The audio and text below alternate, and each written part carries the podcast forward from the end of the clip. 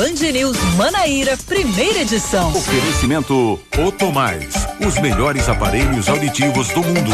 Ligue 3241 7020. Quem ouve bem, vive melhor.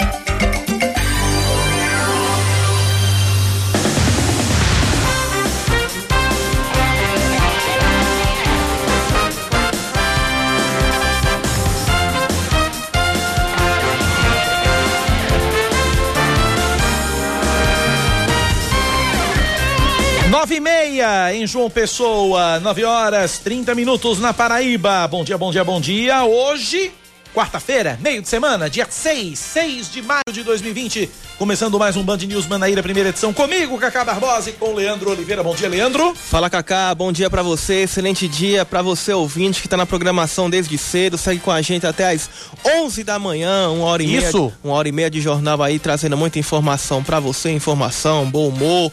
O que mais, Cacá? Leveza. Aí tá certo. Informação séria, porém com leveza. Show de bola. É isso aí, a gente começando essa de pesado já quarta-feira. basta Cacá, não é? eu também, rapaz. Eu tô quase indo com- no- nos 80 quilos, homem.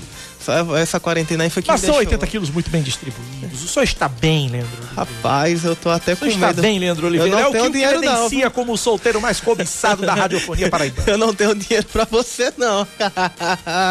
Valeu aí por essa propaganda, viu? É isso aí, nessa quarta-feira, quarta-feira do equilíbrio, a gente vai então seguindo aí, trazendo pra você as principais notícias da Paraíba, do Brasil, do mundo. Muito E até de fora dele. É isso aí. Vamos aos destaques desta quarta-feira, 6 de maio de 2020.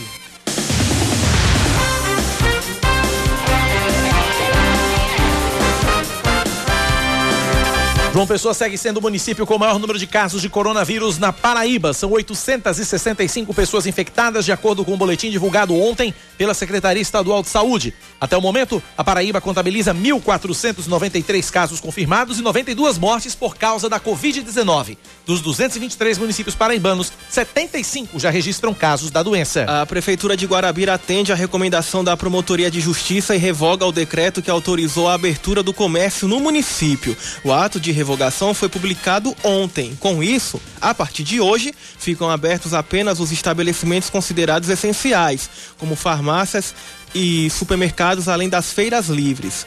As medidas restritivas seguem o decreto estadual que prevê, que prevê o isolamento social até o dia 18 deste mês. Seguindo com mais destaques para você, hoje é o último dia para quem quer votar nas eleições municipais deste ano tirar o título de eleitor. Por conta da pandemia do coronavírus, o serviço pode ser feito pela internet. O prazo também termina hoje para quem precisa fazer a transferência, alterar dados pessoais ou local de votação ou regularizar o título cancelado. Na Paraíba, o atendimento aos eleitores é feito através do aplicativo WhatsApp. A relação com os números das zonas eleitorais está disponível no site tre-pb.jus.br, tre-pb.jus.br. Mas, Cacá, a gente nem sabe se vai ter eleição esse ano. Ok, a gente não sabe, mas os prazos continuam correndo. O calendário a eleição, tá a priori, está marcada para outubro. Se vai ser adiada é outra história. Nem o TRS, nem o TSE, Tribunal Superior Eleitoral, se posicionou com relação a isso. Então, o TSE, a Justiça Eleitoral, está cumprindo os calendários, o prazo que está estabelecido nos calendários. Portanto, hoje é o último dia para quem quer regularizar a sua situação frente à Justiça Eleitoral. Portanto, acesse lá o, o site tre-pb.jus.br, tem lá o número do WhatsApp da sua zona eleitoral e aí você faz o procedimento sem sair de casa. Bacana. A Prefeitura de João Pessoa inicia hoje a vacinação em casa para crianças e adolescentes com deficiência que estudam na rede municipal de ensino. A previsão é de que mais de 2 mil alunos sejam imunizados. As famílias também vão receber kits com máscaras, álcool em gel e sabonete líquido como medida preventiva à Covid-19. A partir de amanhã, as pessoas com deficiência que não são alunas da rede municipal vão poder se imunizar no Centro de Inclusão Municipal, no bairro Pedro Gondim. A vacinação deve ser feita por agendamento no telefone, atenção, 3218-9807. 3218-9807, no horário das 8 da manhã às 4 da tarde. Também está sendo disponibilizado um número de WhatsApp. É o 99666-3020. 99666-3020. O atendimento às pessoas com qualquer tipo de deficiência também é realizado nos 68 ginásios e pelos três pontos de drive-thru.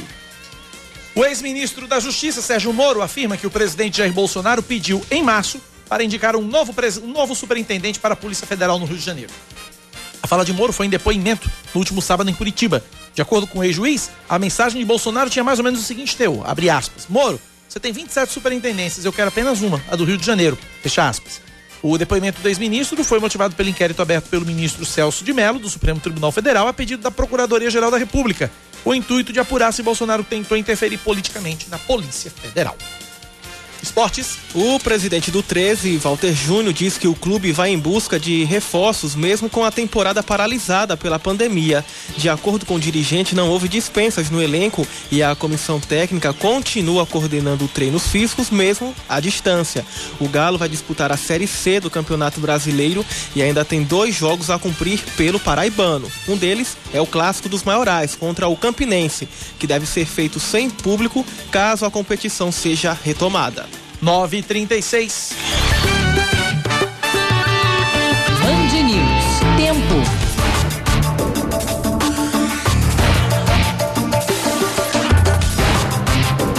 A quarta-feira na capital paraibana deve ser de sol com algumas nuvens durante o dia, período nublado com chuva a qualquer hora. Mínima 24 graus, máxima 29. Agora 28 graus na capital. Na Rainha da Borborema, a previsão para hoje é de sol entre nuvens pela manhã e pancadas de chuva à tarde e à noite. Mínima de 21 graus, máxima de 29 e nesse momento 26 graus. 9 horas 36 minutos na Paraíba, 9 36 O nosso WhatsApp é o 9911-9207. 9911-9207 é o nosso WhatsApp, é o WhatsApp da Band News FM para você participar, interagir e nos ajudar a fazer o noticiário local nesta manhã de quarta-feira, 6 de maio de 2020. E eu começo é, esse jornal fazendo um convite para você, ouvinte da Rádio Band News FM. E Notícias. Que convite, é. é, que convite, é um convite bacana. Notícias que mudaram o mundo das nossas mães também podem deixar o nosso mundo hoje um pouco melhor, em meio a tanta má notícia, em meio a tanto coronavírus, tanta Covid-19, tanta coisa, a gente precisa dar uma notícia boa, ou relembrar notícias boas. Dia das Mães está chegando, é domingo. E a Band News FM Manaíra quer que você, ouvinte da Band News, relembre junto com a gente momentos bons e marcantes que você passou com a sua mamãe. É, a emoção dela ver você indo para a escola pela primeira vez, aquele dia que você se formou, né? Ou quando ela conseguiu, depois de muito tempo tentando reunir toda a família, enfim, momentos não faltam. Tenho certeza que você tem um momento aí especial com a sua mãe guardado aí no seu coração. Então vai lá, dá uma vasculhada e conta a sua história pra gente. Você pode mandar o seu vídeo ou a sua foto contando a sua história por escrito pro nosso WhatsApp, o 9911-9207, 9911-9207. Áudio também vale, se for áudio fica até legal que a gente coloca no ar. Ou pro Instagram, arroba Band News FM Manaíra. E aí você pode compartilhar com a gente as suas melhores lembranças, as suas melhores notícias junto com a sua mãe. Conta a sua história pra gente. 9911 9207 9911 9207. Ah, então falando disso, eu vou querer então compartilhar com vocês um momento bem marcante na minha, que foi a formatura. A minha Vamos deixar formatura. pra sexta-feira? E é? É. Vamos deixar pra sexta-feira? Então, aí eu faço, você faz o meu, eu faço o meu, Samara faz o dela. Né? A gente pede pro nosso elenco, o nosso elenco, ó, pra nossa equipe gravar cada um. Olha aí, eu querendo ser o, o Siqueira Júnior do negócio. Então, pra nossa, pra, nossa, pra nossa turma toda fazer, e a gente na sexta-feira roda. O que é que tu acha, Samara? Legal, né? Botando essa ideia. Pra gente ela, fazer. Ela tá com uma. É, pra gente poder ler. É. é depois, a gente, depois a gente compartilha a, história, a é. ideia com você. Todo mundo contar a sua historinha. 9h38 na Paraíba, é que essa hora, Samara Gonçalves, ela não raciocina lé com ela, ela fica ela, resolvendo um monte de coisa. Ela tava com a máscara e falando, é como é que a gente entender do outro lado. É, é leitura labial com máscara não rola muito, Samara, então... Ah, meu Deus do céu. Olha, Ai, tem uma coisa fantástica, uma das coisas mais divertidas dessa rádio, uma delas é perturbar com samba. pensa um negócio bom, pensa um negócio bacana. São 9h39 na Paraíba, 9 da manhã, 39 minutos. O Brasil já deve ser considerado o epicentro do coronavírus no mundo e pode enfrentar um colapso no sistema de saúde já na semana que vem, caso a população não respeite o isolamento social. Os dados são de cientistas das principais universidades brasileiras que formaram o portal Covid-19 Brasil para realizar pesquisas e projeções sobre a doença. O grupo estima que o número real de novos registros no país no último dia de abril era 16 vezes superior ao divulgado pelo Ministério da Saúde e que já são mais de um milhão de casos no país. O governo federal diz que são pouco mais de 100 mil pacientes confirmados. O professor da Faculdade de Medicina da USP de Ribeirão Preto e pós-doutor em Física, Domingos Alves, que integra o projeto, chama atenção para a subnotificação do país. Os pesquisadores entendem que o Brasil já é o principal foco de contaminações por coronavírus no mundo e que o cenário é mais grave do que enfrentado pela China. A escalada de casos e a falta de números precisos sobre a doença leva à sobrecarga do sistema de saúde e dificulta o planejamento de políticas públicas voltadas para a área. Um levantamento da Band News FM, realizado nas principais capitais do país, mostra que nos últimos dias, os estados mais afetados pela Covid-19 tiveram cerca de 90% de ocupação dos leitos de UTI. Pernambuco, por exemplo, está com 99% de ocupação. A situação aqui na Paraíba é meio a meio. 40, são 51% dos leitos de UTI ocupados, de acordo com a Secretaria Estadual de Saúde. Então é por isso que a gente pede mais uma vez o, a, a, que se você puder, fique em casa. Se você puder, fique em casa. Evite bater aquela bolinha na praça. Recebi mensagem aqui de ouvinte aqui dizendo que o pessoal, deixa eu ver onde é, meu Deus. Ah, foi o Bruno Lobo mandando mensagem pra gente. Aqui no, no, no Valentina. Hum. No Valentina, o pessoal jogando vôlei todo dia, 5 da tarde até meia-noite. Não dá, gente. Não dá, não dá, esqueçam. Não é o momento. Vamos ter momentos para. É preciso que a gente fique em casa se recuperando pra, pra gente jogar, poder jogar vôlei lá no futuro. Né? É. Então, tipo. É, Quanto mais demorar isso, pior vai ser pra é todo mundo. É o que mundo. eu sempre falo. para que a gente volte a ter as nossas coisas de volta, para que a gente possa ter a nossa vida de volta para que a gente possa ter os nossos hábitos de volta, para que a gente volte a abraçar outras pessoas, né? Para que a gente volte a se aglomerar sem perigo, é. sem risco, para que tudo isso volte a acontecer, depende muito da nossa atitude. Eu não sei, acho, não sei o que é que passa na cabeça dessas pessoas, né? Eu acho que a, a ficha ou demorou a cair, ou eles ainda não têm a noção da realidade que nos cerca. Pois é, um ouvinte de Mataraca me contava exatamente isso. Um ouvinte um ouvinte, ele disse que é, ele é de Mangabeira, do, ele é de Mangabeira, foi o Gilmar, de Mangabeira, mas é de Mataraca, disse que ninguém está respeitando em Mataraca o isolamento social, tá tudo aberto, tudo funcionando normal, como se nada tivesse acontecendo. E aí o primeiro caso foi confirmado. E aí o desespero tomou conta da população de Mataraca. E foi? Né? Diz aqui. Então, tipo, caiu a ficha. E realmente a gente precisa ter esse cuidado, a gente precisa ter essa, essa, esse zelo conosco e com o próximo. É. Conosco com o próximo. Então a gente precisa realmente manter o isolamento social para evitar que o pior aconteça. Porque quando o colapso acontecer, não vai ter leito de UTI. E aí, não vai ter leito de, de ser rico, pobre. E aí, meu amigo, vai ser uma situação muito difícil para os profissionais de saúde ter que escolher quem tratar. Vamos ter. Eh, eh, e é muito delicado isso. Escolher quem atender é a coisa mais cruel do mundo para um profissional de saúde.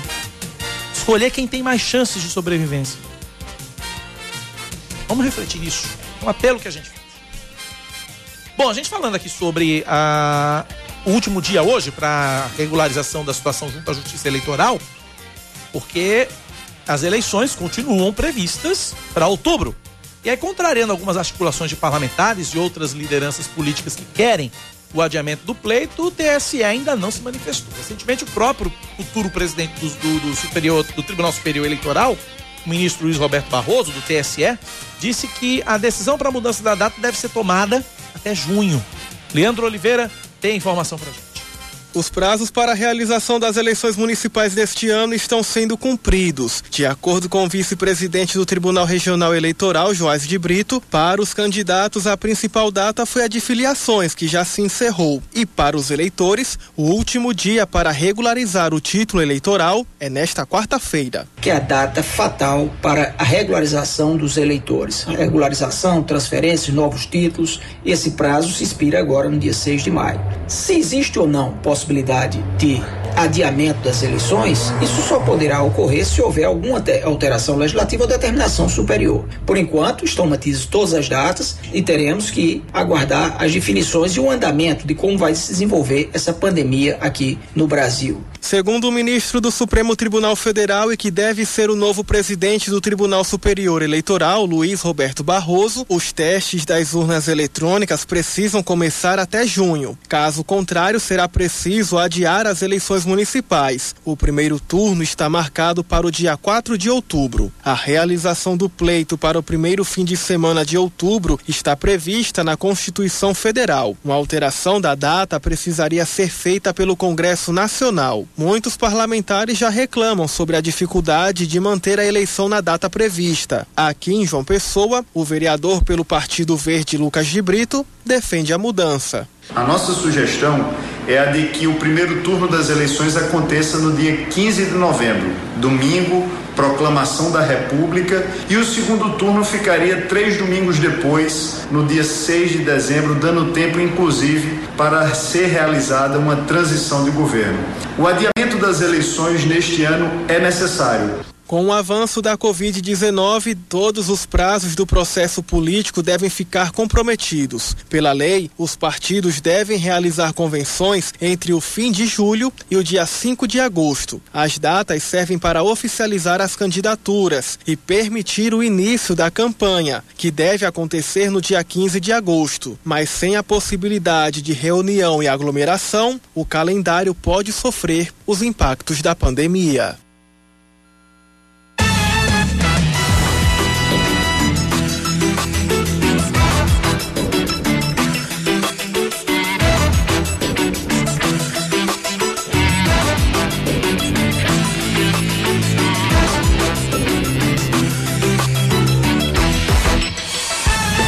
Nove quarenta enquanto o Brasil pode ser, se tornar nos próximos dias o epicentro do coronavírus, né? O Brasil, Ixi. o Reino Unido passou a Itália e já é o epicentro do coronavírus na Europa. São mais de 29.500 mortes de britânicos contra 29.300 de italianos. Os Estados Unidos continuam na liderança no número de vítimas com 70 mil mortes. Em todo o mundo, 1 milhão e 200 mil pessoas conseguiram se recuperar da doença Informações que foram trazidas pelo correspondente da Rádio Band News FM em Londres, nosso querido Felipe Killing. Então, situação ainda longe, infelizmente, situação ainda longe de ter um fim. E a gente precisa, repito, reforço mais uma vez, perdoem a repetitividade, mas a gente precisa manter o isolamento social. São nove da manhã, 47 minutos na Paraíba, 9 e 47. A gente conversa agora com a secretária de Educação do município de João Pessoa, Edilma Ferreira. A gente conversa com ela agora, ela está na linha, fala com a gente. Secretária, bom dia, bem-vinda à Rádio Band News FM.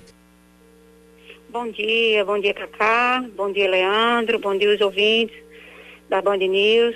Dizer da imensa satisfação de estar conversando com vocês para compartilhar essa ação tão importante através da Prefeitura de João Pessoa, em uma construção de uma parceria Educação e Saúde. Estamos, a partir de hoje, fazendo uma cobertura vacinal, né? a imunização de mais de duas mil crianças é, com deficiência matriculadas na rede de educação, de uma forma muito humanizada, que é levar essa equipe da saúde, acompanhado do cuidador dessa criança, até a casa, é, da família para que a gente faça essa cobertura vacinal a todas aquelas crianças que nesse momento é, estejam é, precisando desse apoio nosso. Então é com muita alegria é, que eu compartilho com vocês mais essa ação humanitária nesse momento tão difícil que nós estamos enfrentando, que é o Covid-19. Né? Nós montamos toda uma logística, são oito equipes distribuídas por distrito em João Pessoa, né? Para que até sexta-feira nós possamos fazer essa cobertura. E aí, de uma forma diferente, porque é na casa da criança.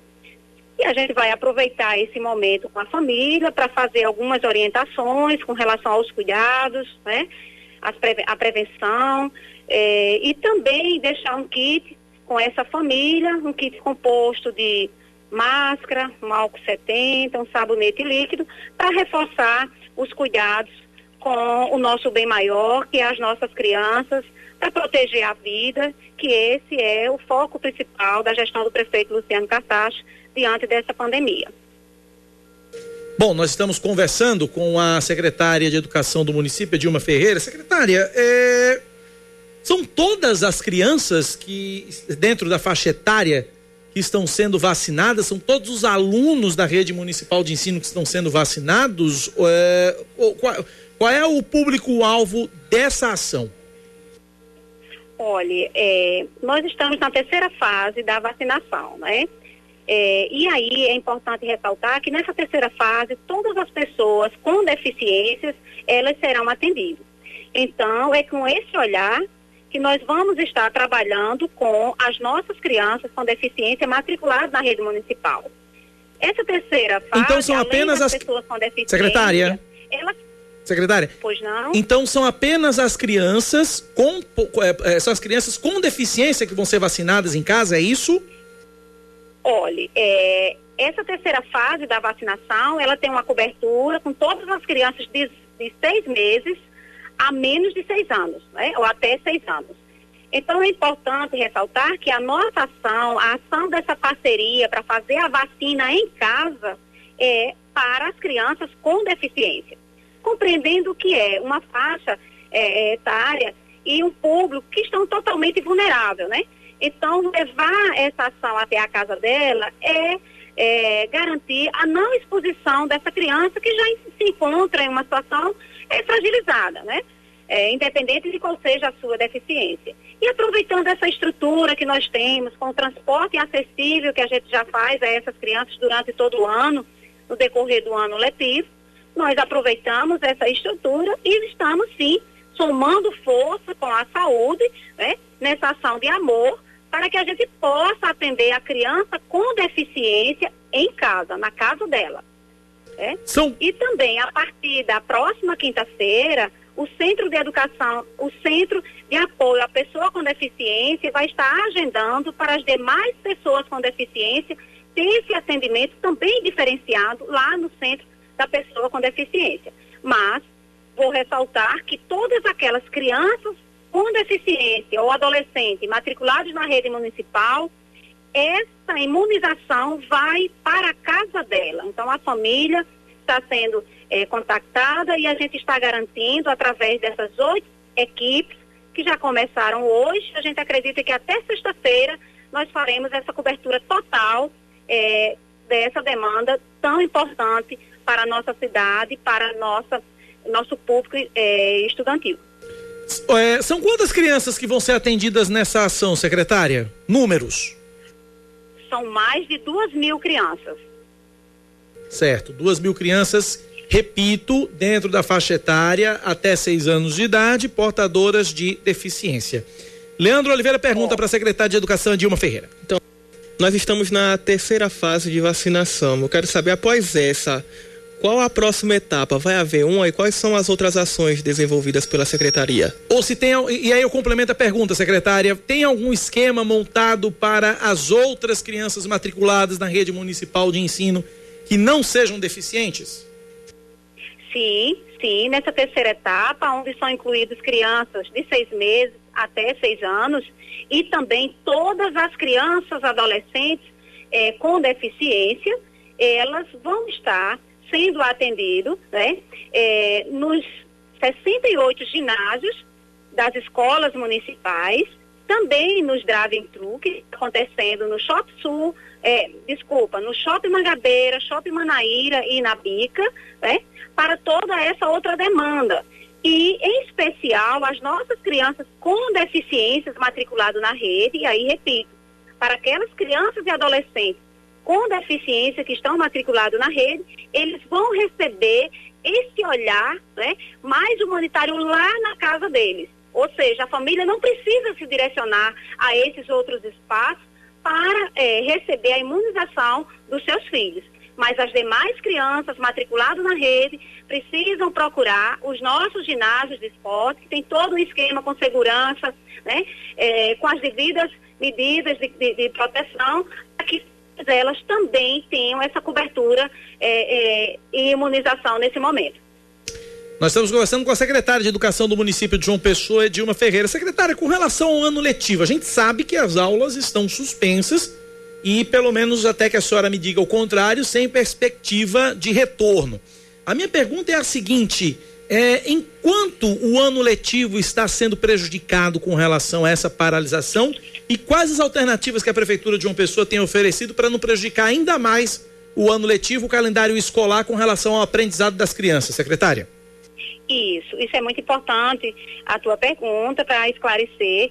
É, desde o primeiro momento da suspensão das nossas atividades, que a Prefeitura Municipal de João Pessoa, ela teve a preocupação de manter a merenda escolar nas nossas creches, nas nossas escolas, para garantir uma cobertura nutricional e alimentar as nossas crianças. Hoje, mais de 70% dos nossos alunos estão com essa cobertura nutricional.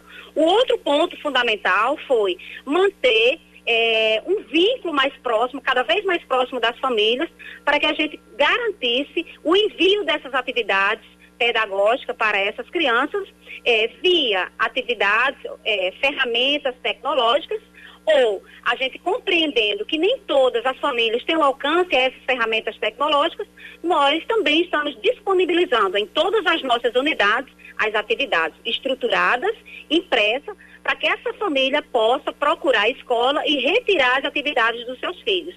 Nós estamos disponibilizando uma plataforma no site da prefeitura, onde a família pode estar acessando e de lá ele está recebendo todas as atividades por turma e por ano que seu filho é matriculado. Então, qualquer dúvida, a família procure a escola, os diretores pedagógicos estão atentos a tudo isso, os nossos professores vêm participando de toda essa construção desse material que seja é, pelas ferramentas tecnológicas que sejam impressos nas escolas. Nós temos a participação é, diuturnamente dos nossos professores, dos nossos diretores, e aí é importante a família compreender que é de extrema importância a gente estar mantendo esse aluno ativo com suas atividades, mesmo que à distância, para é, garantir o seu direito, mesmo nesse momento de pandemia, de tanta dificuldade que de casa dá para a gente manter né, esse contato com as atividades, para a gente estimular os nossos alunos a, de certa forma, estarem interagindo com o mundo da escola, né, com é, o seu fazer pedagógico, que tem sido importante, a gente tem tido uma adesão muito grande da família. Aproveito o momento para agradecer essas famílias têm compreendido e têm atendido esse chamado das nossas escolas. E dentro dessa parceria, secretaria, professores, diretores e família, nós vamos levando até as nossas crianças e os adolescentes as atividades possíveis, que no futuro serão avaliadas pelos nossos professores, é, que está atendendo uma resolução do Conselho Municipal de Educação e vamos estar contando como hora-aula. Então, é, não paramos em momento nenhum, porque, além de tudo isso, da alimentação escolar, das nossas atividades, nós estamos com a escuta solidária, né? Que é uma escuta totalmente humanizada, com equipe de 30 psicólogos aqui na Secretaria de Educação, para dar apoio a essas famílias, a essas crianças que estão passando por esse momento de dificuldade, trabalhar os seus medos, as suas angústias, as suas incertezas. O telefone é um 0800 é, 281 3006. 0800 281 3006. Do outro lado da linha vão estar profissionais extremamente preparados e motivados com palavras de conforto, de orientação, com sugestões de uma vivência em família, é, mesmo no momento de pandemia, dentro de uma forma criativa e mais prazerosa. Então, agradeço demais o espaço de vocês e dizer que a cobertura vacinal das nossas crianças com deficiência, ela é mais uma ação que estamos buscando para ajudar aquele que mais precisa, que nesse momento precisam estar em casa. Mais uma perguntinha para a gente finalizar, Leandro Oliveira. Eu queria saber como é que está o pagamento e os contratos de professores e prestadores de serviço, porque a gente sabe, né, por conta da crise da pandemia, a arrecadação tanto no estado, no município tem caído. E aí, para manter o salário e os contratos, a secretaria tem conseguido? É, mesmo é, com todas as dificuldades, nós temos garantido um planejamento é, muito efetivo para que a gente mantenha o, nossos quadros de profissionais. Até porque esses profissionais, é, mesmo no trabalho remoto, mas eles estão produzindo para o aluno o tempo inteiro. Acabei de falar nas ações né, que, fa que fala, que traz a presença dos profissionais de apoio, preparando essa alimentação, preparando essas atividades na escola, preparando essas atividades de casa e enviando para a escola, os nossos professores que são guerreiros, que estão recebendo toda uma formação, uma orientação para trabalhar com suas atividades remotas.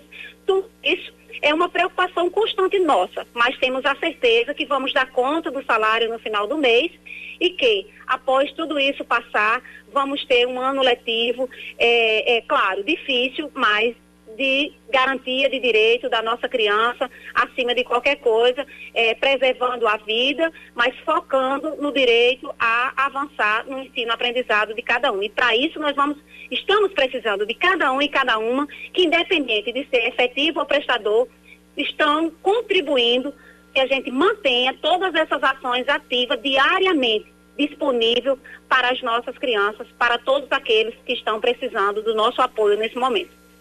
Conversamos, portanto, com Edilma Ferreira, secretária de Educação da Prefeitura de João Pessoa. Secretária, muito obrigado pela atenção conosco e com nossos ouvintes. Um forte abraço, até a próxima. Um abraço, estarei sempre à disposição. E mais um recado, para quem puder, fique em casa. Obrigado, secretário. Um abraço. Obrigado pela participação. 10 em ponto, intervalo, a gente volta já.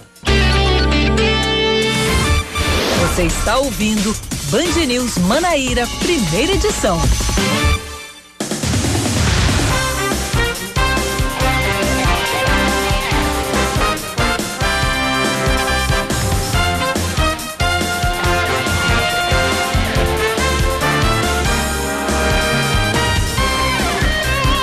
10 horas, 3 minutos, estamos de volta com mais informação para você nessa manhã. O Ministério Público de Contas pede que o Tribunal de Contas do Estado suspenda um contrato de mais de 2 milhões de reais do governo para a compra de 40 mil máscaras N95 com carvão ativado. De acordo com a investigação do MPC, há indícios de, sobre, de sobrepreço, um encarecimento na aquisição dos equipamentos de proteção individual. Os auditores apontaram que os EPIs foram comprados pelo governo da Paraíba por mais que o dobro do valor de mercado. Cada uma das máscaras saiu ao preço de R$ 54,00 em nota, a Secretaria Estadual de Saúde confirmou o valor unitário das máscaras, porém afirmou que a compra foi mais barata que a feita por órgãos como a Anvisa e o Comando do Exército. Seguindo com mais destaques para você. O, a Prefeitura de Cabedelo decretou o fechamento de acesso a praias, praças, calçadões, avenidas e ruas à beira-mar. A medida começa a valer a partir de hoje e segue até o dia 15 de maio. O novo decreto tem, o de, novo decreto com ações para reduzir a circulação de pessoas e evitar aglomerações, publicado pela Prefeitura, tem o objetivo de combater a disseminação do coronavírus.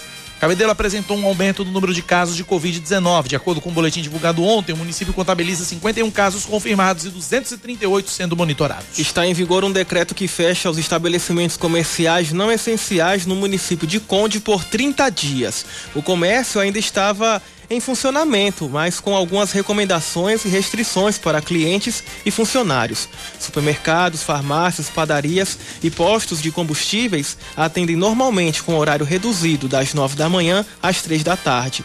A medida também vale para oficinas e clínicas médicas. Restaurantes, bares e lanchonetes só podem funcionar com serviço de delivery. Mais seis estabelecimentos comerciais foram fechados ontem em João Pessoa por descumprirem as medidas de isolamento social. A fiscalização feita por uma força-tarefa de vários órgãos do município foi no bairro da Torre. Outros dois estabelecimentos foram autuados e oito notificados. A fiscalização leva em consideração, entre outros itens, o respeito à distância mínima entre as pessoas e a disponibilização de álcool em gel. Desde domingo, quando começaram as vistorias, até o meio-dia de ontem, 46 estabelecimentos foram visitados, resultando em 13 fechados, 38 notificados e 11 multados. O presidente Jair Bolsonaro mostrou ontem o trecho de uma troca de mensagens dele com o ex-ministro Sérgio Moro para comprovar que não estava tentando interferir na, na Polícia Federal. Bolsonaro também disse que Moro divulgou informações reservadas do governo para a imprensa como peças de relatórios. Nas palavras do presidente, trata-se de um crime federal. Abre aspas. Talvez em curso na Lei de Segurança Nacional. Fecha aspas. Falar de esportes agora. Os jogadores do Flamengo aceitam, em um acordo fechado com o clube, ter os salários reduzidos em 25%. O pagamento dos direitos de imagem também foi postergado e vai ser feito em 10 parcelas a partir de janeiro do ano que vem. O acordo vale para os meses de maio e junho deste ano De acordo com a nota divulgada pelo Flamengo, a medida é consequência dos impactos causados pela pandemia do coronavírus e suspendeu as competições de futebol. Além da redução salarial dos atletas, o, aproximadamente 6% dos funcionários do clube foram demitidos. Ainda na nota, o Flamengo afirma que o valor economizado com as medidas vai ajudar no pagamento dos direitos trabalhistas dos contratos interrompidos, além de manter a remuneração de mais de mil colaboradores entre funcionários e atletas.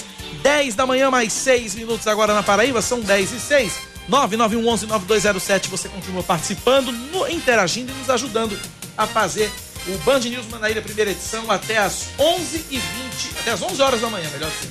9911-9207, 9911-9207. A gente segue com o nosso noticiário local, porque eu vou conversar a partir de agora, vou conversar a partir de agora com o prefeito, o prefeito de Guarabira, ele já está na linha, conversa conosco agora, o prefeito em exercício, Marcos Diogo de Lima. Prefeito, bom dia, seja bem-vindo à Rádio Band News FM. Bom dia, Cacá, bom dia, ouvinte da Band News. Estou à disposição para dirimir qualquer dúvida. Obrigado por ter atendido o nosso convite, prefeito. Muito obrigado pela atenção conosco e com os nossos ouvintes. Eu queria que o senhor falasse a respeito dessa recomendação, dessa determinação de que os estabelecimentos é, considerados não essenciais no município eles fossem fechados. O município, tá, a cidade estava com alguns deles abertos e aí a, a, promotoria de justiça do município emitiu uma recomendação permitindo que só sejam só funcionem os estabelecimentos comerciais considerados essenciais. Eu queria que o senhor comentasse essa, essa decisão. A prefeitura vai cumprir? Ok, claro, claro Cacá. É, determinação da justiça não é mais nenhuma recomendação da promotoria. Hoje pela manhã eu já recebi é, uma ação civil. Então, não tem o que se discutir. Mesmo ontem, mesmo ontem, quando eu recebi a recomendação da promotoria, é, nós já iríamos é, atentar para isso. Né? Não é função nossa estar tá discutindo ou criando um embate com a justiça, de maneira alguma. As pessoas entendam o motivo pelo qual o comércio de Guarabira estava aberto, eu preciso é, de um minutinho só para entender. Fique à vontade. É, o comércio estava fechado, né, diante de tudo que está acontecendo, mas Guarabira é uma cidade eminentemente comercial. A nossa riqueza, a nossa geração de emprego depende do comércio. Então nós reunimos a Associação Comercial, a CDL, enfim, todas as entidades é, que representam o comércio de Guarabira. Convidamos também é, vários empresários de vários segmentos, fizemos aqui uma reunião, um acordo, onde nós abriríamos de forma gradual e responsável o comércio. Né? Uma série de regras foram criadas, ou a pessoa só poderia adentrar a loja comercial de máscara, é, teria um funcionário na porta da loja com álcool gel, o álcool 70, higienizando as mãos de quem entrasse na loja comercial, os comerciantes e comerciários todos estariam e estavam de máscara, o piso da loja tinha que ser higienizado com água sanitária, todos os balcões higienizados com álcool 70, o número de pessoas a adentrar a loja seria determinado pela metragem da loja, respeitando eh, aquele espaço vital determinado pelo Corpo de Bombeiro, pela OMS, pela Secretaria de Saúde, o distanciamento das pessoas. Bem, era dessa forma que o comércio estava funcionando. Guarabira é uma cidade polo, para quem não conhece, a Caixa Econômica de Guarabira paga essa assistência é, federal, esse voucher, né?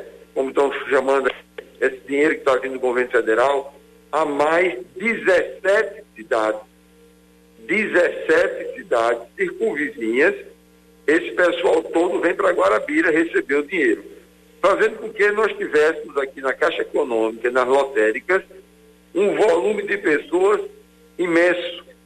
Então, ali nós vimos o problema né, da disseminação do vírus, naquela aglomeração. E em outros setores, em outros segmentos, que já estavam abertos, é, em função do decreto estadual.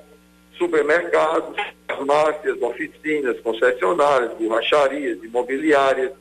óticas, enfim, uma série de outros segmentos que já estavam abertos.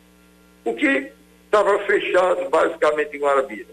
Lojas onde vendia confecção, calçado, perfumaria, bijuteria, esse comércio pequeno, que foi onde nós é, nos reunimos, colocamos regras e estava funcionando.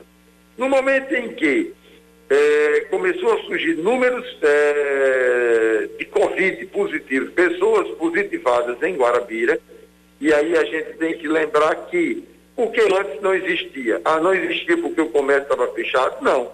Não existia é, o positivo, né, o, o, a, o paciente positivo, porque nem em Guarabira e nem na Paraíba inteira estava havendo o teste, o exame. No momento em que, semana passada, começou a fazer teste e o exame, começou a ter números. Já são Bem, 28 até o boletim de ontem. Exato. A promotoria, a justiça achou por bem reverter e dizer, não, o comércio tem que estar fechado. Problema nenhum. A Prefeitura de Guarabira acatou imediatamente, primeiro a recomendação e, em seguida, agora, agora é uma determinação judicial. Simples, não há motivo, aqui não há uma briga, não é momento de briga, não é momento de embate, não é momento de saber quem manda mais e quem é mais forte. É momento de união para combater o coronavírus. Simples, só isso. Agora, tá eu claro. preciso dizer que o comércio em si aquelas lojas que nós estávamos monitorando como estava funcionando, não podem ser colocadas como vilãs, né? colocadas Sim. como vetores principais da disseminação do coronavírus. Infelizmente, por exemplo, a feira livre, no decreto estadual, é tida como essencial e não, não tem como haver um controle em Guarabira em nenhum lugar do Brasil para uma feira livre. O nome da, já diz, feira livre então, é assim, é, é complicado e eu entendo a posição de todo mundo. Eu espero que entendam também, né?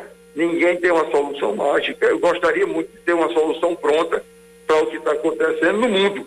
Talvez eu fosse ser a pessoa mais importante do mundo se eu chegasse hoje com uma solução para o que está acontecendo. É, nós estamos conversando com o prefeito em exercício de Guarabira, Marcos Jogo. Prefeito, eu queria que o senhor falasse a respeito da estrutura de saúde aí de Guarabira. São 28 casos registrados é, aí no município. Eu queria que o senhor falasse a respeito da estrutura. O que, é que Guarabira tem pronto para atender casos da doença aí no município, prefeito?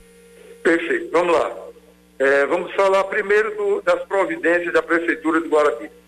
É, quando começou a surgir os primeiros casos de coronavírus na Paraíba, não foi em Guarabira, na Paraíba, a Prefeitura de Guarabira já teve o cuidado de começar a monitorar todos os ônibus. Guarabira recebe muitas pessoas de São Paulo, do Rio de Janeiro. Né? Nós temos aqui um agente da Itapemirim, enfim. Começamos a monitorar todas as pessoas que vinham de São Paulo, do Rio de Janeiro, que era naquele momento o maior foco do coronavírus no Brasil. Monitorar e acompanhar essas pessoas durante a quarentena em suas casas. Começamos a fazer a sanitização das áreas públicas da cidade de Guarabira. Começamos a é, fazer uma campanha maciça nas rádios, nos sites, nos blogs, com relação à higienização, ao cuidado, ao uso de máscaras. Entramos em contato com o Ministério Público Federal através do doutor João Rafael, que fez a doação, eh, o Ministério Público Federal, a doação de 20 mil máscaras que foram distribuídas nas filas das lotéricas, da Caixa Econômica, com as pessoas sempre pedindo que usassem máscaras ao sair de casa. Compramos mais 6 mil máscaras, depois já encomendamos mais 20 mil máscaras. Veja, a população de Guarabira é de 60 mil habitantes e já estamos perto de 50 mil máscaras distribuídas. Então é quase uma máscara para cada habitante da cidade de Guarabira. Como eu disse anteriormente, Guarabira é uma cidade de polo que tem uma população flutuante imensa. Então, todo esse volume de máscara não foi distribuído exclusivamente para Guarabira.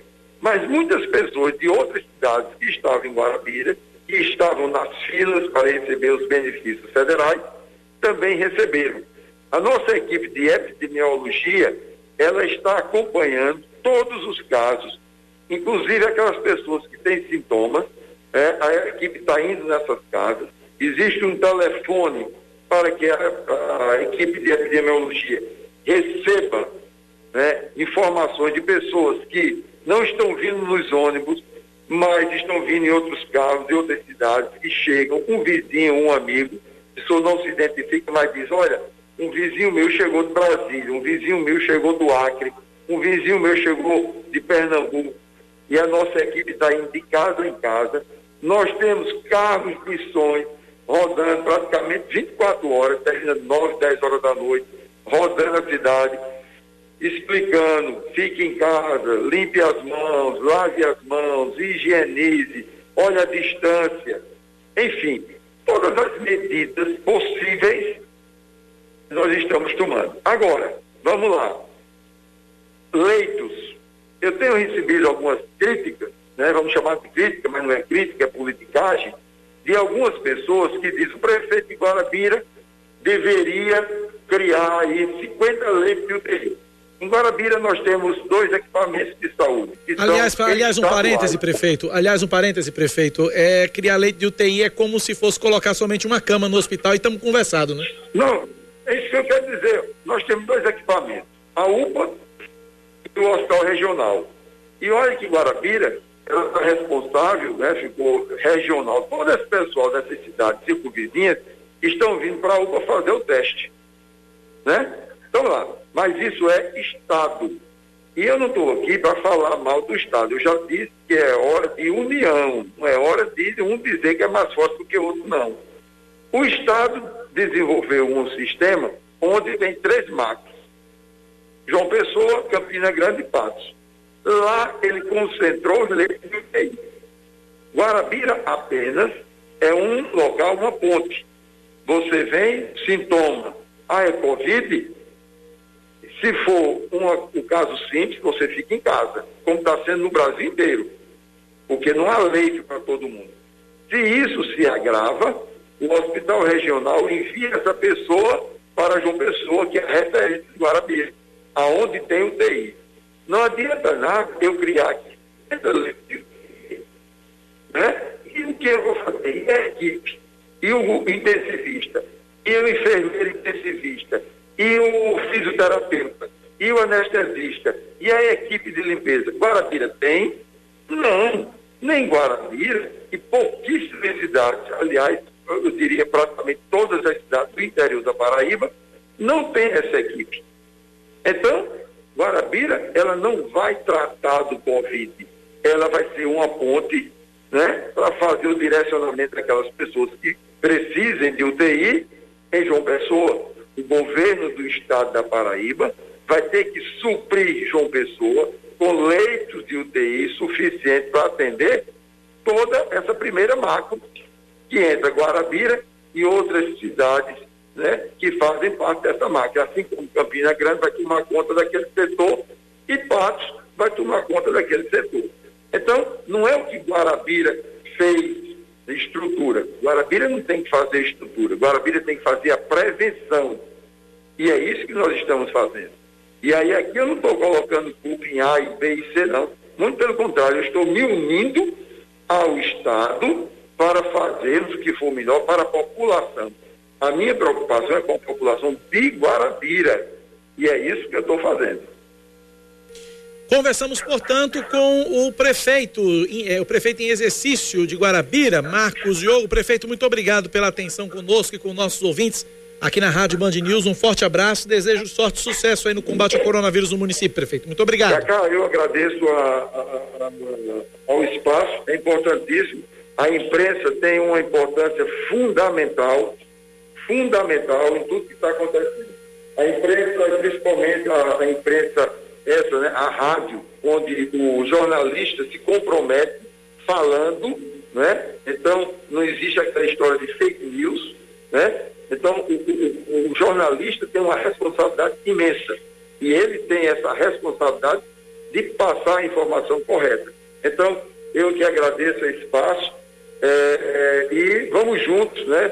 Continuar trabalhando né, para que a gente consiga passar por essa crise tão séria que é o coronavírus, não é uma crise de Guarabira, não é uma crise da Paraíba, é uma crise mundial. Então, vamos em frente, fiquemos com Deus e vamos lutar, vamos trabalhar para a gente sair dessa com o menor dano possível. Obrigado, prefeito. Um forte abraço. Conversamos com o prefeito de Guarabira, prefeito em exercício de Guarabira, Marcos Diogo. 10 e 21 intervalo, a gente volta já. Você está ouvindo Band News Manaíra, primeira edição.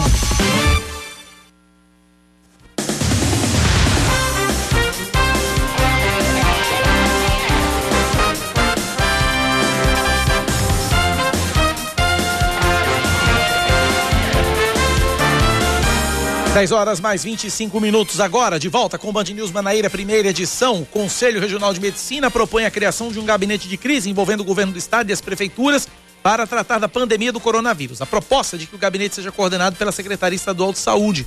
A preocupação do CRM aumentou com a alta de 115% no número de profissionais de saúde infectados pelo coronavírus em uma semana. A ideia é que o hospital, outra ideia, na verdade, outra ideia do CRM, é que o Hospital Metropolitano Dom José Maria Pires, em Santa Rita, atenda exclusivamente casos de Covid-19. Outras demandas que são especialidade do hospital deveriam ser transferidas para as demais unidades de saúde.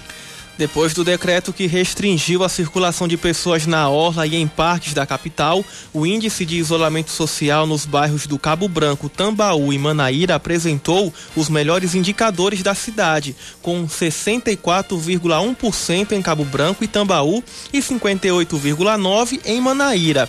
A fiscalização foi intensificada na região com a presença de agentes da Guarda Municipal, da Superintendência Executiva de Mobilidade Urbana e da Secretaria de Desenvolvimento Urbano, além da Polícia Militar e do Corpo de Bombeiros.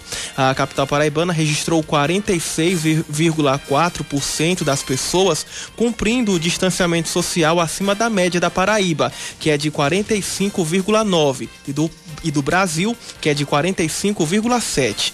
O recomendado pelas autoridades sanitárias é de 70%, o que coloca João Pessoa em condição de baixa adesão às medidas de isolamento social. As aulas da rede pública de Campina Grande continuam suspensas até o dia 1 de junho. O anúncio foi feito ontem pelo prefeito Romero Rodrigues. De acordo com a prefeitura, a medida foi adotada para evitar que pelo menos 36 mil alunos matriculados na rede municipal sejam contaminados e possam transmitir a doença para a família. Já as aulas da rede particular de ensino foram retomadas, mas de forma online na última segunda-feira, de acordo com o Sindicato dos Estabelecimentos Particulares de Ensino de Campina Grande. A Assembleia Legislativa deve votar hoje um requerimento de autoria do deputado estadual Jeová Campos, do PSB, propondo a prorrogação do pagamento do auxílio emergencial do governo federal até 31 de dezembro. Para o parlamentar, os três meses de pagamento do auxílio não devem ser suficientes para minimizar os prejuízos causados pela pandemia.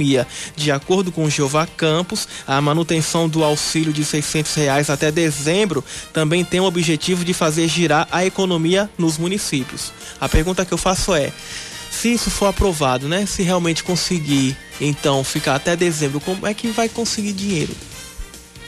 Tem que arrumar. Tem que arrumar, né? Vamos lá, vamos seguindo. O presidente Jair Bolsonaro deve almoçar hoje com a secretária, com a secretária da Cultura, Regina Duarte. A cultura é uma das áreas mais vigiadas pela ala ideológica do governo que acusa a atriz de ter escolhido assessores ligados à esquerda. Ontem houve um vai e vem na direção da Funarte, instituição que promove a cultura nacional. Demitida dois meses por Regina, o maestro Dante Mantovani foi reconduzido ao cargo e horas depois novamente exonerado. Ele ficou conhecido por relacionar o rock às drogas, ao sexo, ao aborto e ao satanismo. Esportes, Leandro Oliveira? Pela primeira vez na história, o NBB, principal liga de basquete do Brasil, vai terminar sem campeão os clubes participantes decidiram pelo cancelamento da competição em razão dos impactos da pandemia. O time de Bauru já havia anunciado a desistência do campeonato, alegando que não tinha garantias financeiras para continuar a temporada. O Novo Basquete Brasil 2019-2020 era o primeiro com a participação de um clube paraibano. O basquete Unifacisa estava entre as 12 equipes que passariam de fase e, de acordo com a decisão anterior ao cancelamento, jogaria os playoffs, de onde o NBB voltaria após a paralisação pela Covid-19. 10 da manhã, mais 29 minutos agora na Paraíba, 10 e 29. 9911-9207 é o nosso WhatsApp. Agradecendo o Zezinho Mamanguape. Obrigado, Zezinho. Um abraço para você. tá sempre ouvindo a gente. Obrigado de coração, um abraço para você bem grande. Todos no Vale do Mamanguape nos acompanhando. 9911 9207. Olha, a mudança na direção geral da Polícia Federal, agora com o delegado Rolando de Souza, vai, pode trazer impactos para a Polícia Federal na Paraíba. Atualmente, a Polícia Federal aqui no estado é chefiada por André Viana. Porém, ele está se, ele tá se preparando para assumir a direção logística da Polícia Federal em Brasília. Além de Viana, outros quatro superintendentes, inclusive do Rio de Janeiro, devem ser anunciados nos próximos dias como integrantes da nova gerência da Polícia Federal em todo o Brasil, em nível nacional. A informação é da coluna Painel da Folha de São Paulo. Carlos Henrique Vieira, que é superintendente do Rio de Janeiro, vai ser o diretor executivo. Alexandre da Silveira do Rio Grande do Sul vai dirigir a inteligência. João Vianney Xavier vai ocupar o cargo de corregedor geral e Cecília Silva Franco, do Tocantins, vai ficar responsável por dirigir a gestão de pessoas da Polícia Federal. Ainda falando então na Polícia Federal, Cacá, a gente vai ficar atento aí à marcação dos depoimentos de integrantes do governo e também da entrega dos vídeos solicitados das reuniões citadas por Sérgio Moro. Uhum. Celso de Mello determina que vídeo de reunião citada por Moro seja entregue em, 70, em 72 horas. Aí os ministros Luiz Eduardo Ramos, da Secretaria de Governo, o Augusto Heleno, Gabinete de, de Segurança Institucional, Walter Braga Neto, da Casa Civil, e a deputada Carla Zambelli, do PSL de São Paulo, também serão ouvidos. E o governo federal mudou a direção geral do DENOX, Departamento Nacional de Obras Contra as Secas, que é vinculado ao Ministério do Desenvolvimento Regional. A portaria exonerou José Rosilônio Magalhães de Araújo está nomeando agora Fernando Marcondes de Araújo Leão. Isso para o cargo, né? A troca é assinada pelo ministro-chefe da Casa Civil, General Braga Neto, antigo diretor-geral do órgão, é filiado ao Solidariedade, enquanto o, o substituto, é, o novo, é membro do Avante. A mudança na direção-geral do Inox estava sendo discutida no governo como forma de garantir apoio de deputados do chamado Centrão no Congresso. É o Centrão chegando ao governo Bolsonaro. 10 e 32 agora na Paraíba, 10 da manhã, mais 32 minutos agora.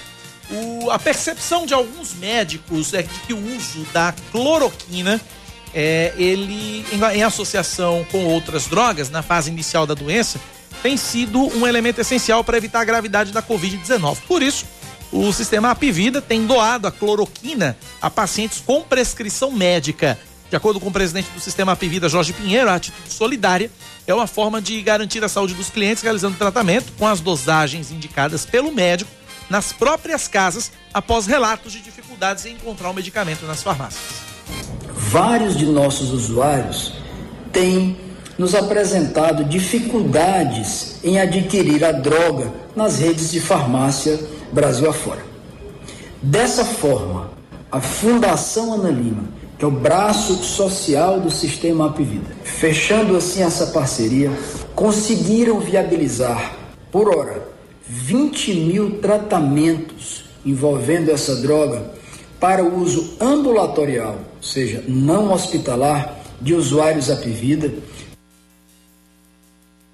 para ter acesso ao medicamento, o cliente do sistema Apivida precisa, nas unidades, apresentar a prescrição médica, ou seja, a receita do, do sistema Apivida, a carteirinha do plano, documento oficial com foto. Até agora já foram investidos pelo sistema Apivida mais de 65 milhões de reais em ações contra o coronavírus. Tá aí, vai. Muito bacana do, do Apivida. É, faz o tratamento em casa, mas aí o medicamento precisa então a, ir até o sistema Apivida e apresentar esses documentos aí para poder pegar a cloroquina. 10 da manhã, 34 minutos agora na Paraíba, 10 e 34 Curso de formação de, formação de oficiais 2021 vai usar a nota do Enem para o exame intelectual. E os candidatos vão ter que ter ensino superior completo. A informação foi publicada na edição de hoje do Diário Oficial. É, a publicação recomenda que os interessados façam as suas inscrições no Enem de 2020 e aguardem a publicação do edital. Então tá aí, portanto, você que quer participar do curso de formação de oficiais, está aí a dica para você, ouvinte da Band News FM. São 10 da manhã, mais 34 minutos agora na Paraíba, 10 e 34 99111-9207 é o nosso WhatsApp. Você continua participando, interagindo com a gente. 9911-9207. Pelo menos três homens foram presos e armas de fogo foram apreendidas, além de drogas, na manhã de hoje, em Aroeiras, no Agreste da Paraíba. De acordo com a Polícia Civil, as prisões e apreensões são uma ação integrada do Núcleo de Homicídios, Polícia Militar e Corpo de Bombeiros. A operação denominada Expugno é destinada a dar cumprimento a quatro mandados de prisão e sete de busca e apreensão. A ação tem como objetivo prender membros de uma organização criminosa atuante no município de Aroeiras. Os suspeitos seriam responsáveis por homicídios, roubos e tráfico de drogas nas zonas urbana e rural. Estão atuando na operação pelo menos 50 policiais civis, militares e bombeiros, distribuídos em mais de, em mais de 16 viaturas. Também participa da ação o Canil, com cães farejadores de drogas e armas de fogo. As armas e a quantidade de drogas que já foram apreendidas não foram divulgadas. 10h35 agora, 10 da manhã, mais 35 minutos. Seguindo com outras notícias, vamos até Salvador agora. Vamos até Salvador porque as vendas pela internet são uma esperança de mercado para o Dia das Mães. William Tali Silva. Mais de um milhão de brasileiros realizaram uma compra online pela primeira vez na vida durante este período de isolamento. O comércio digital cresceu 47% no país nas últimas cinco semanas, impulsionado pela abertura de cerca de 80 mil lojas virtuais e se tornou a principal esperança do mercado para o Dia das Mães, que é uma das datas mais importantes para o setor. O presidente da Associação Brasileira de Comércio Eletrônico, Maurício Salvador lista alguns setores que têm se destacado nas vendas online. As categorias que mais cresceram inicialmente, né, que foram supermercados e farmácias, né, que foram categorias mais óbvias. O que nos surpreendeu foram categorias tais como brinquedos, uma categoria que teve aí um aumento de mais de 400%. Moda teve um crescimento de 60%. E quem trabalha em áreas menos acessíveis ao comércio digital precisa de criatividade para se adaptar ao momento, como fez o gerente geral da seção baiana de uma fabricante de colchões, Fernando Correia. Comprando o produto na nossa plataforma digital, ele tem 100 dias ou para solicitar a devolução do seu dinheiro para trocar por outro produto. No domingo de Dia das Mães, um dos setores que mais crescia nas vendas era o de floriculturas, que tem sido um dos mais afetados pelo pela paralisação. Segundo o Instituto Brasileiro de Floricultura, nas últimas semanas as perdas giraram em torno de 60%. A florista Vânia Cássia também sentiu os impactos da paralisação e teve de recorrer às vendas online. Os nossos clientes estão nos ensinando a nos adaptar. Eles estão fazendo pedido pelo telefone, pela internet, eles nos ligam, aí eu posso atender melhor e com isso eu aprendo, aprendo e amadureço. A expectativa do comércio é de que as vendas virtuais virtuais cresçam 18% por causa do Dia das Mães.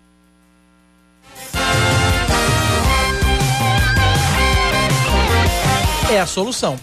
É a solução, é a solução. Os empresários eles precisam se reinventar e precisam aderir de forma urgente ao delivery se quiserem sobreviver, enquanto que o, o, o consumidor já entendeu. O consumidor já, já entendeu o recado e a, a, realmente o número de, de, de, de, vendas por delivery, por entrega em domicílio, tem sido muito grande. Então, cabe agora aos empresários, questão agora de sobrevivência. E detalhe, hoje você compra, Leandro Oliveira, tudo no delivery. Tudo no delivery. Tudo no delivery. É, semana passada eu precisei. Mandar um beijo pra minha amiga Socorro, inclusive. Semana passada eu precisei é, colocar uma, uma película no meu, no meu tablet. Ah. Né, uma película no meu tablet, uma película e uma capinha no meu tablet, que a minha capinha já tava meio surradinha. Comprei, vou delivery. Comprei veio pro delivery. Ela veio aqui colocar. Ah, botar a capinha e botar o. Então você veja, de capa para celular, película, uh, comida que normalmente a gente já tá pedindo, né? Feira, tem Sim. Né? Feira, tem supermercados é. aí que você faz o pedido no site ou no aplicativo, chega lá a feirinha para você certinha. Seu trabalho é só higienizar a compra e guardar no, no, no armário ou na geladeira. Então, todo mundo está se reinventando. Então, você é empresário, você que é comerciante, meu Deus do céu, a situação tá difícil. Experimenta fazer delivery. É. Experimenta fazer delivery, tenta fazer entrega em domicílio, tenta entregar. A gente toda semana, a gente todo santo dia antes de começar o jornal aqui, o Band News Maneira, primeira edição, a gente roda uma chamada, é bem três minutos de, de, de chamada aqui, contando cases de pessoas que estão se reinventando com essa pandemia. É, a dica de especialistas em tecnologia é justamente essa para comerciantes. Aderir à tecnologia. En, entrar de cara na internet, nessas redes sociais ah, não aí. mandar fazer um aplicativo? Não, tem WhatsApp.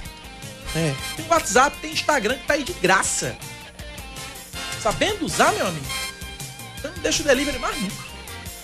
E, eu vi uma. E, e, e, e, fora do delivery, fora do delivery, uma coisa curiosa que eu, que eu tava vendo ontem.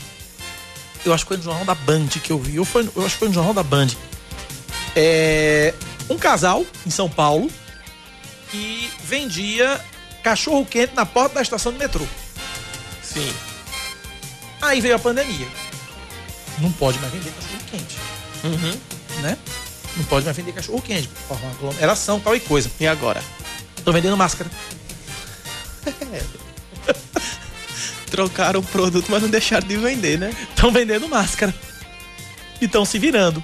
Não, tá dando pra se virar aqui, tá dando pra garantir o pão da mesa. É isso. É, é, é se reinventar.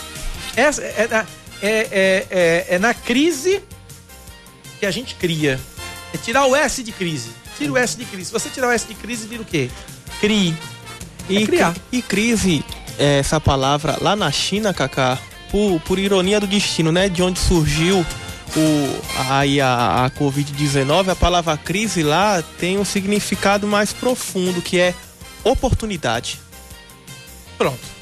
Matou a pau. Depois dessa não precisa falar mais nada. Aí pro intervalo, 10h41. A gente volta já já. Você está ouvindo Band News Manaíra, primeira edição.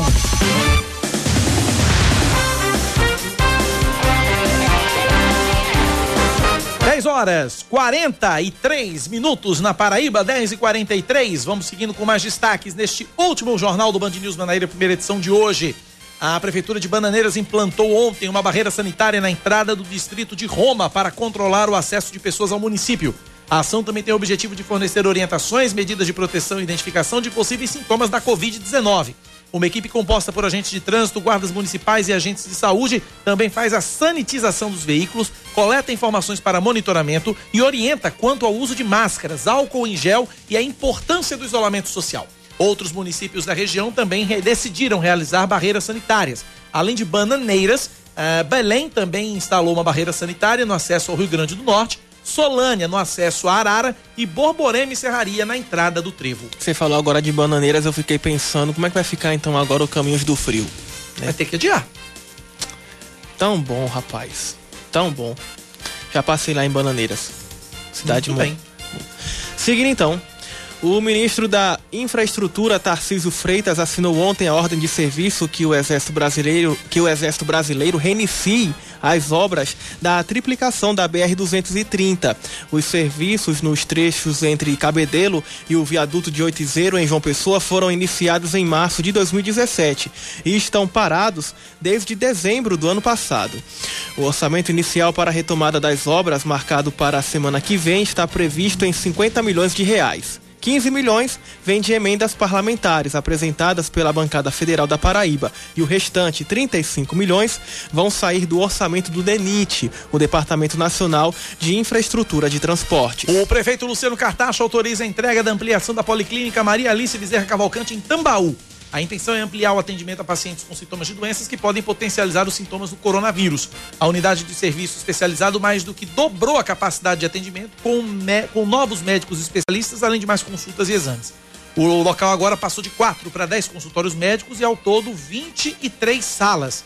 Para ter acesso ao serviço da policlínica, o usuário deve procurar primeiramente a unidade de saúde da família de referência. Depois, vai ser encaminhado pelo clínico geral para a unidade. Os novos leitos que receberiam habilitação pelo Ministério da Saúde na Paraíba ainda não foram liberados, mesmo quase uma semana depois da reunião entre o ministro Nelson Taixe e o governador João Azevedo.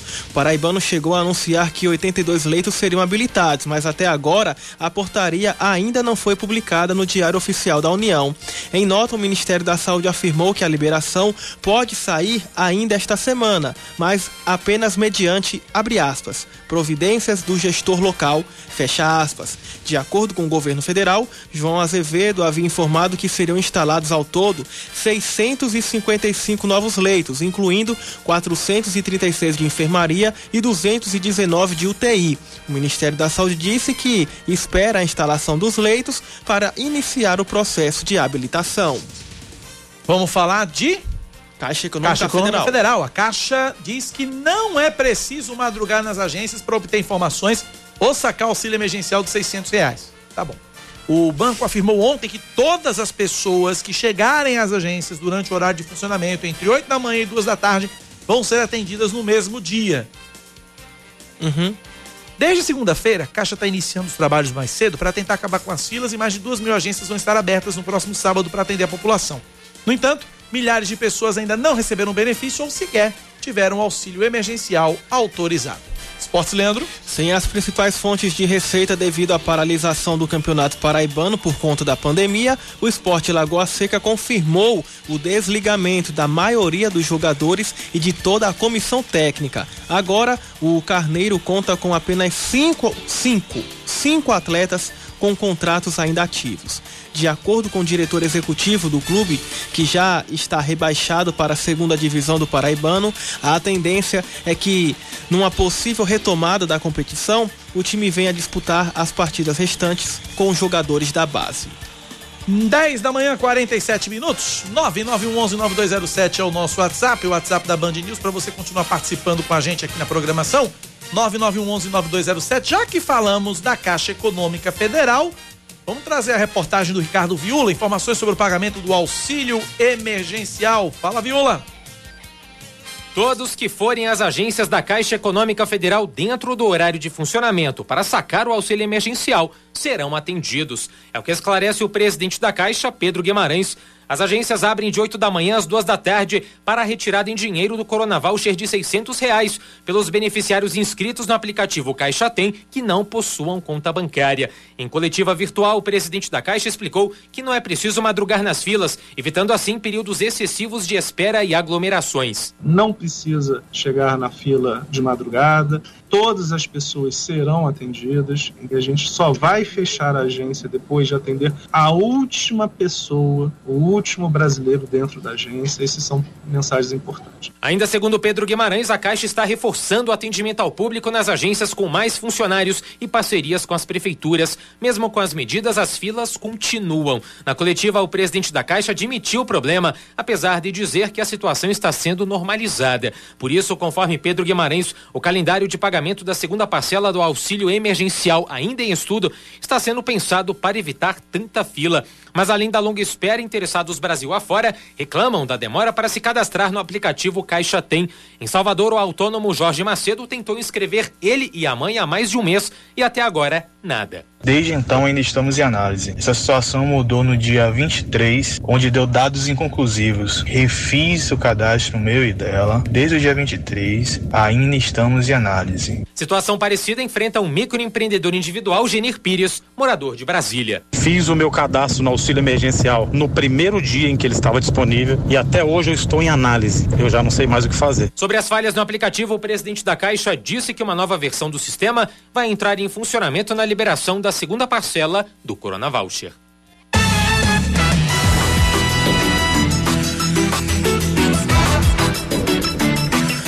Dez horas e 50 minutos. Vamos para a redação. Samara Gonçalves tem informações. Bom dia, Samara. Bom dia, Cacá. Bom dia, Leandro, e a todos os ouvintes da Rádio Band News dia. FM Manaíra. Em relação aos bancos, a Frente Parlamentar em Defesa do Consumidor da Assembleia Legislativa da Paraíba né, realiza hoje, às três da tarde, uma audiência pública com representantes de instituições financeiras e órgãos que atuam na proteção dos direitos dos consumidores para discutir o problema da lotação em bancos e casas lotéricas neste período de pandemia de Covid-19. Né? O presidente dessa frente parlamentar é o deputado Wilson Filho, do PTB. Mais informações ainda dessa vez da Prefeitura de João Pessoa, a respeito também das agências. Eu conversei com o procurador do município, Adelmar Regis, e ele falou que a Prefeitura de João Pessoa teve essa semana duas reuniões com representantes da Caixa Econômica. Uma delas aconteceu na última segunda-feira e outra ontem, né? A mais recente foi ontem. Eles se comprometeram, os representantes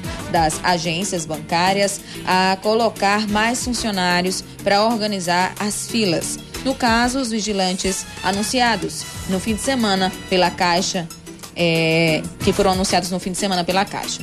Já a Prefeitura de João Pessoa se comprometeu a demarcar os locais né, com a CEMOB. A CEMOB que vai fazer esse trabalho e também organizar o trânsito nas agências que têm maior movimentação aqui na capital. Em relação ao anúncio feito pelo governador do estado no início da semana, durante uma live né, que aconteceu na noite da segunda-feira, é, que ele falou que iria fazer mais ou menos uma força-tarefa com Sim. a prefeitura municipal, no caso a prefeitura ia entrar com a CEMOB e iria ter a distribuição de máscaras, é, iriam fazer a de- demarcação do local, dos locais, é, colocar, iriam colocar tendas, mas eu liguei para o procurador do estado para saber né, se teria alguma data prevista para que isso fosse iniciado, mas infelizmente eu não tive as ligações atendidas. Em breve a gente traz mais informações né, sobre as agências bancárias, as, no caso, os atendimentos as, das agências bancárias em relação ao auxílio emergencial. Obrigado, Samara, pelas informações. Leandro Oliveira, tem informações aí também? É, eu tô lendo aqui, mas eu não, eu não tô querendo acreditar nisso não, viu? Mas infelizmente. Vamos lá. Pico do coronavírus será em junho e lockdown deve ser planejado segundo o consórcio Nordeste. De acordo com os últimos dados, os picos dos números diários de novos casos e de mortes pela doença não serão atingidos antes do mês de junho. Então, a recomendação do comitê é que os estados aqui do Nordeste estabeleçam critérios para a decretação do lockdown, que é o isolamento total da cidade, com medidas legais, políticas e de segurança. E aí, ó, os estados do Nordeste do país deverão decretar esse isolamento total quando os números de leitos hospitalares tenha, tenham superado 80% de ocupação e, ao mesmo tempo, a curva de casos e de morte seja ascendente, ou seja, esteja crescendo. É, aí a gente é, analisa e aqui relembra, Cacá, o estado vizinho aqui de Pernambuco. Pernambuco. 99% de ocupação dos leitos de UTI. Lockdown, então. Ah, tá, já, já se conversa lockdown. Fortaleza, parece que amanhã começa o lockdown em Fortaleza. Né? São Luís já começou. Né? Santa Rita quer fazer. Então, é, vai ser pelo jeito aí, pelo que você tá falando aí, vai ser um- um- uma, uma medida conjunta né, nos estados nordestinos. Gente, Pernambuco aqui, estado vizinho, É. com mais de 10 mil casos confirmados, quase 700 mortes até ontem. Pois é. Fica complicado. O comitê ainda recomendou medidas como a manutenção do isolamento social, critérios quantitativos para o lockdown, que a gente já está aqui passando para você, ouvinte, contratação de médicos intensivistas, centralizar as vagas em unidade de, de terapia intensiva, proteção para profissionais de saúde. Então são várias recomendações, mas a maior de todas é essa. Se puder, fique em casa. 10 e 54 participações de ouvintes pelo nosso WhatsApp, 9911-9207. Bom dia, Cacá. Bom dia a toda da Band News. Aqui é Jorge do aplicativo. Cacá, mais uma vez estou aqui ligando para você, pedindo pelo amor de Deus. Desde o primeiro dia que eu fiz o meu cadastro, ficou em análise, depois saiu dizendo que tinha alguma coisa errada. Eu refiz o cadastro e até agora é análise. Meu amigo, pelo amor de Deus, com esse problema, com esse voucher que não saiu para mim, eu peguei um vírus devo ar. Já devo a padaria, já devo a farmácia, já devo ao cartão, já devo a tudo, meu amigo. Eu tô desesperado. Mas ainda manter um bom humor, né? É, o bom humor, pois é. Mesmo tem diante da, pra não da- chorar. da dificuldade, o brasileiro cria, tem a capacidade disso. Vítima de uma sacanagem é. que está sendo feita, né? Mas, enfim, tá aí. Um abraço pro nosso ouvinte. São 10h55. Antes de trazer Yuri Queiroga, os estudos sobre o uso da, hidro, da hidroxicloroquina para a Covid-19, liderados por hospitais brasileiros, vão passar pela validação de cientistas da Austrália e da Nova Zelândia, isso hoje. Eles integram um comitê independente de segurança da pesquisa e são responsáveis por dizer se o trabalho já tem respostas para a eficácia do uso da droga. De acordo com a colunista da Band News FM, Mônica Bergamo, o caminho mais provável é a indicação de que o estudo deve seguir adiante, pois ainda não teria tido tempo suficiente de apresentar respostas conclusivas. Nesse caso, as pesquisas com a hidroxicloroquina, que tem o aval do Ministério da Saúde, iriam até junho. O estudo reúne os hospitais Albert Einstein, HCO, Sírio Libanês, Moinhos de Vento, BP, Oswaldo Cruz, o Instituto Brasileiro de Pesquisa Clínica e a rede Bricknet. 10 e 56 é hora dele. Esportes com Yuri Queiroga. Na coluna anterior eu falei sobre o cancelamento do NBB e como isso pode servir de parâmetro para analisar os impactos e a viabilidade de campeonatos estaduais com menor investimento no país, o que inclui o paraibano. Agora eu falo de onde o buraco é ainda mais fundo: o futebol feminino, que no Brasil já é desprezado, regado de preconceitos e mais do que nunca tem que lutar pela sobrevivência agora. Aqui na Paraíba, o alto esporte está em evidência quando o assunto é futebol feminino. O atual campeão paraibano, o time disputa o brasileiro da Série A2 e na única rodada antes da paralisação pelo coronavírus, ganhou do Náutico, lá em Recife, por 3 a 1. Futebol feminino hoje é o carro-chefe de uma instituição que no masculino é seis vezes campeã paraibana e é uma das mais tradicionais de todo o estado. Por estar em uma competição nacional, o Alto Sport recebeu 50 mil reais a título de ajuda de custo da CBF. 50 mil reais. Cada clube que disputa o Campeonato Brasileiro da Série A2 no feminino recebeu esse valor, mesmo disputando a segunda divisão nacional o Atlético de Cajazeiras e o Campinense, que vão disputar a quarta no masculino, vão receber mais que o dobro cada um, 120 mil reais. O fantasma da não profissionalização no futebol feminino assusta a quem joga e a quem ajuda na parte gerencial. Se todo esse dinheiro, esses 50 mil reais, fossem revertidos somente para o elenco, ia dar algo em torno de R$ 1.500 para cada jogadora. E se for todo o dinheiro, sem considerar que parte dessa grana seja separada para manutenção e outros custos da instituição. Mas mesmo que fossem todos os 50 mil reais, esse valor médio individual ainda não condiz nem com a necessidade da grande maioria delas, nem com a importância do que desenvolvem. É algo próximo do que ganham alguns jogadores de categorias de base em times masculinos quando assinam o seu primeiro contrato e pelo menos um quinto do que times menores pagam aos seus principais jogadores jogando campeonatos estaduais aqui no masculino. Para quem vive do futebol feminino, a preocupação é dupla, no mínimo. É com a parada pela pandemia e com o pós-coronavírus. O sonho da profissionalização e da valorização do esporte aqui no Brasil nunca correu tanto risco quanto agora. O inimigo maior não é o vírus, mas a cultura que ainda reina em uma grande área do ecossistema futebolístico, o pensamento de que futebol é esporte para macho. O maior fantasma a ser enfrentado, neste caso, não é a pandemia, mas é o machismo estrutural, não o da ofensa explícita, mas o do desprezo e do não investimento camuflado por discursos rasos e para fazer média. Diferente do coronavírus, esse tipo de conduta já tem vacina existente que é a mesma para vários outros preconceitos e sociofobias. O grande problema é que muitos se negam a tomar. Essa vacina se chama educação.